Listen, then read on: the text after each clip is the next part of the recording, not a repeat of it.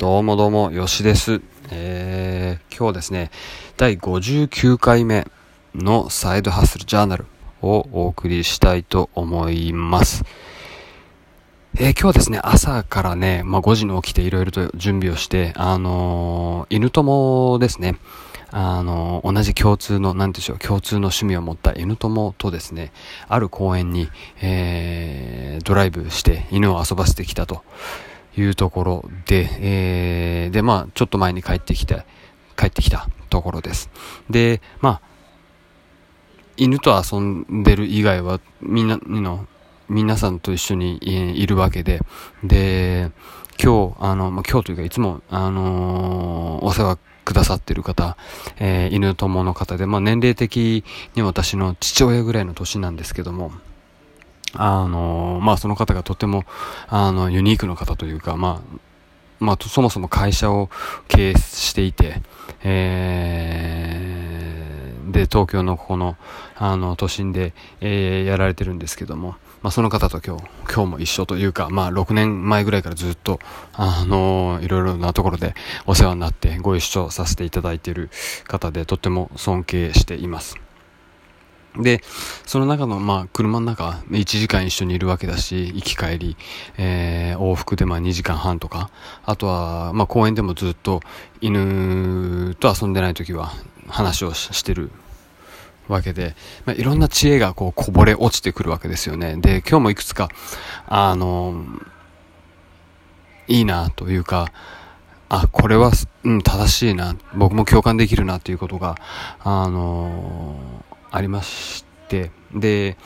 まあ、あのー、まあ、一方的に僕の方が聞いて、あ、そうだな、そうだなっていうとこがあったんで、簡単にいくつか証明、あのー、ご紹介したいと思うんですけども、まず、いきなりちょっと、あのー、ディープな話なんですけども、人の保証人になるということはどういうことかということを今日、あの教えて、えー、いただきました。で、まあ、100万円の保証人だったら、まあ、100万円を捨てた、あのー、この捨てると、彼に、その人に保証人になってくれと頼んできた人にあげる、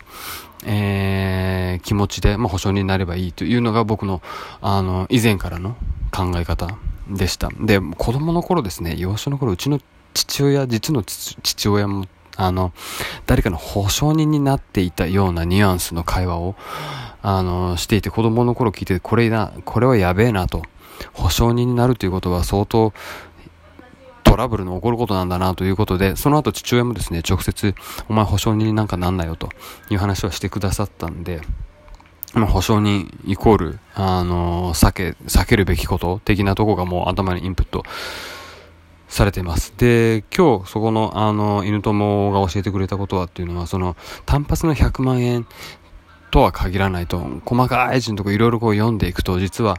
あのー、根っこの先まで保証になるような契約、合意文書が書かれてることもよくあるらしいんですね。だから100万円まずはそうだけども、その次の、あのー、借金、その次まで、だからもう根こそぎ、あのー、もう破産ですよね。あのー、自分の財産、なくなるまで持っていかれるような、実はそういう保証人にサインを、あのさせられることも今後あるだろうということで、まあ、保証人、サインするなと。まあそういうふうに言わないけども、まあ、どういうことかということを、まあ今日教えてもらったと。で、もう一つ、保証人がどんだけやばいかというと、普通、まあ、他人にですよ、いくら仲がいいと言わ、いえ、えっ、ー、と、僕が自分の友達の保証人になってくれという時は、これをちょっとリバースエンジニアすると、逆、逆説的に考えるとですよ、僕自分の兄弟、親、奥さん、奥さんの親、すべてに断れない、断られて、初めてそこの家族の外に友達のとこ行きますよね。それとも、その時点で相当、あの、やばいものにサインサインしてもらうように、あの、お願いをしてるというところ。だからそれを逆に考えると、友達がですね、どんなに何十年付き合ってる友達があなたに私に保証保証人になってくれということは、後ろにどんなことがあるかということがそれでわかると。まあ、友達関係も何もなくなってしまいますよね。なんでそれがまあ一つ今日、あの、テイクアウェイというか面白いとこでした。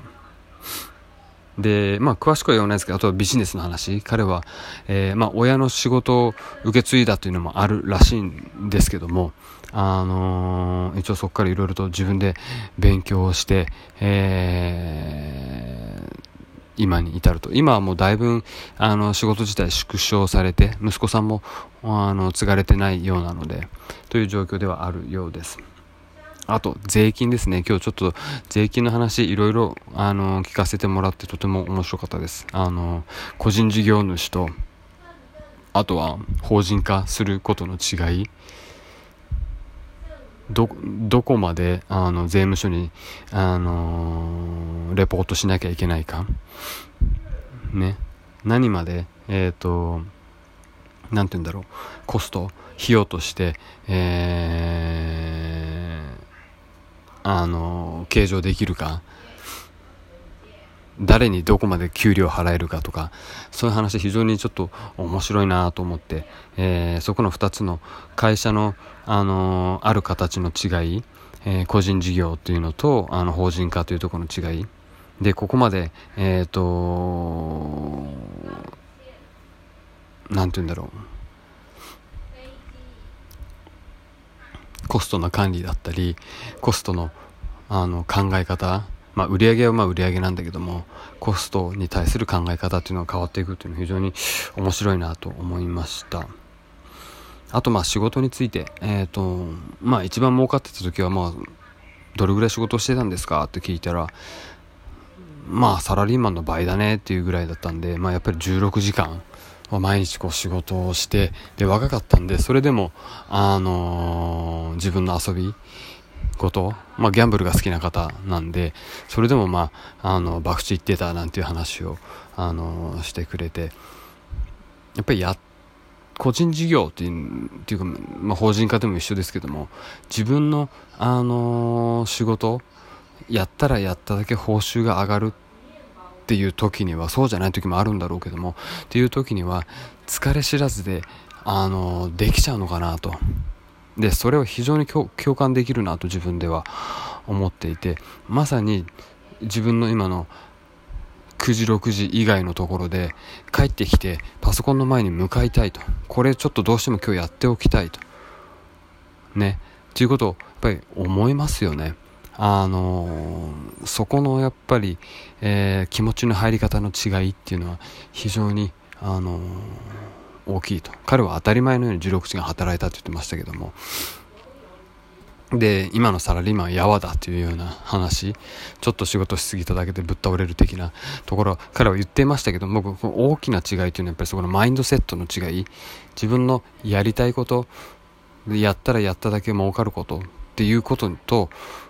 まあ、会社で残業したらまあ収入にはなるかもしれないけども大して好きじゃないことかもしれないし大して好きじゃないことだと思うしそこを16時間やるっていうのはまあ数字上は一緒かもしれないけどもあのメンタルの部分で全く違う次元の話だなというふうに今日は思いました。特にそのことは言わなかったけども。あと遊びですよね。まあ30代で若かったんで、えー、彼曰く16時 ,16 時間仕事して、で4時間遊んで、で2時間とか3時間しか寝なくても、ちゃんと息子と朝朝食をとるっていうことだけは守ったというところ。まあ、偉いなと。まあ決めたらやる人なんで、そこはもう、あの、滲み出てるんで、彼からは。あの、本当にやったんだろうなと思うし、えー、そこのポリシー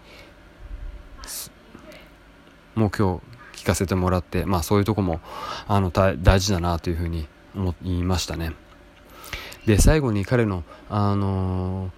まあ、例としては子供をどのように教育したかっていうところのある一シーンなんだけども、あのー、非常に大切なことだなと思いました。っていうのはね、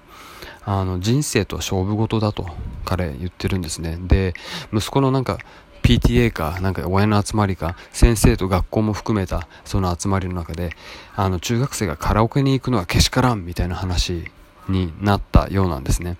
で、彼曰く、まあカラオケはけしからんよね。でもうちは息子には、あの、家でギャンブルさせてるよと、博打教えてるよっていう話で、あのー、そこの会が、えー、まあ騒然としたという話。で、彼はなんでそんなことするかというと、人生というのは勝負事ですと。勝負事の繰り返し、大きなこともあれば小さなこともあるけども、あの、勝負事の繰り返しなんだ。で、そんなもんは学校でも、ほとんどの家庭でも、授業、まあ家庭、うん、あのー、友達同士でも学校の先生だとそんなことは教えてくれないでしょ。なんで、僕はそれはあの非常に大切なことだと思うんで、勝負というところを家で教えてると。いうところ。で、まさしくそうだなと思って、いろんな勝負事。で、彼、まあ、勝負事も大切なんだけども、あの、何が言いたいかっていうと、まあ、自分の頭で考えて判断をするっていうことを練習しなきゃいけない。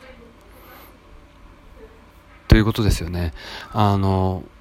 まあ、勝負中にこれ以上勝負をするかとか、ここでちょっともう逃げてこのままセーフティーで終わらせるかっていうのももちろんあるし、ここの勝負に乗るか乗らないかっていうディシジョンももちろんあると。でここテペも、あのー、もう自分で思うけどもいっぱい仕事でも6時9時のごめんなさい、えーと、9時6時の仕事だってあるしそれ以外の日常でもいろいろあるよね。でそこってやっぱり練習しないといけないしそこをまあ子供の頃からやっていくっていうのはあの非常に重要。でこのこの勝負には乗る乗らないっていうとこ。ろあの勝手にそれはそこのあの思いつきで決めるんじゃなくて場の動きとか流れを見て自分の持ってる手を見てですよね。その辺の、あの勝負感っていうのを僕も親に教えてもらってないなと思って。うんまあ野球とかやらせてもらってたけどもバカなんであんまり勝負のことなんて考えずに、うん、来た球を打ってただけ。ですよね。